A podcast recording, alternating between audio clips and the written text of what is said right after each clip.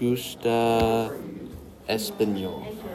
Uh, ¿por, qué, ¿Por qué estoy descansado?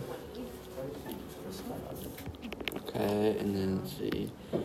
Um, tu gusta inglés? Uh, ¿Por qué Uh, te gusta matemáticas? um,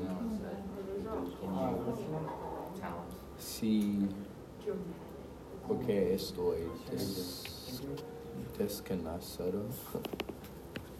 That works.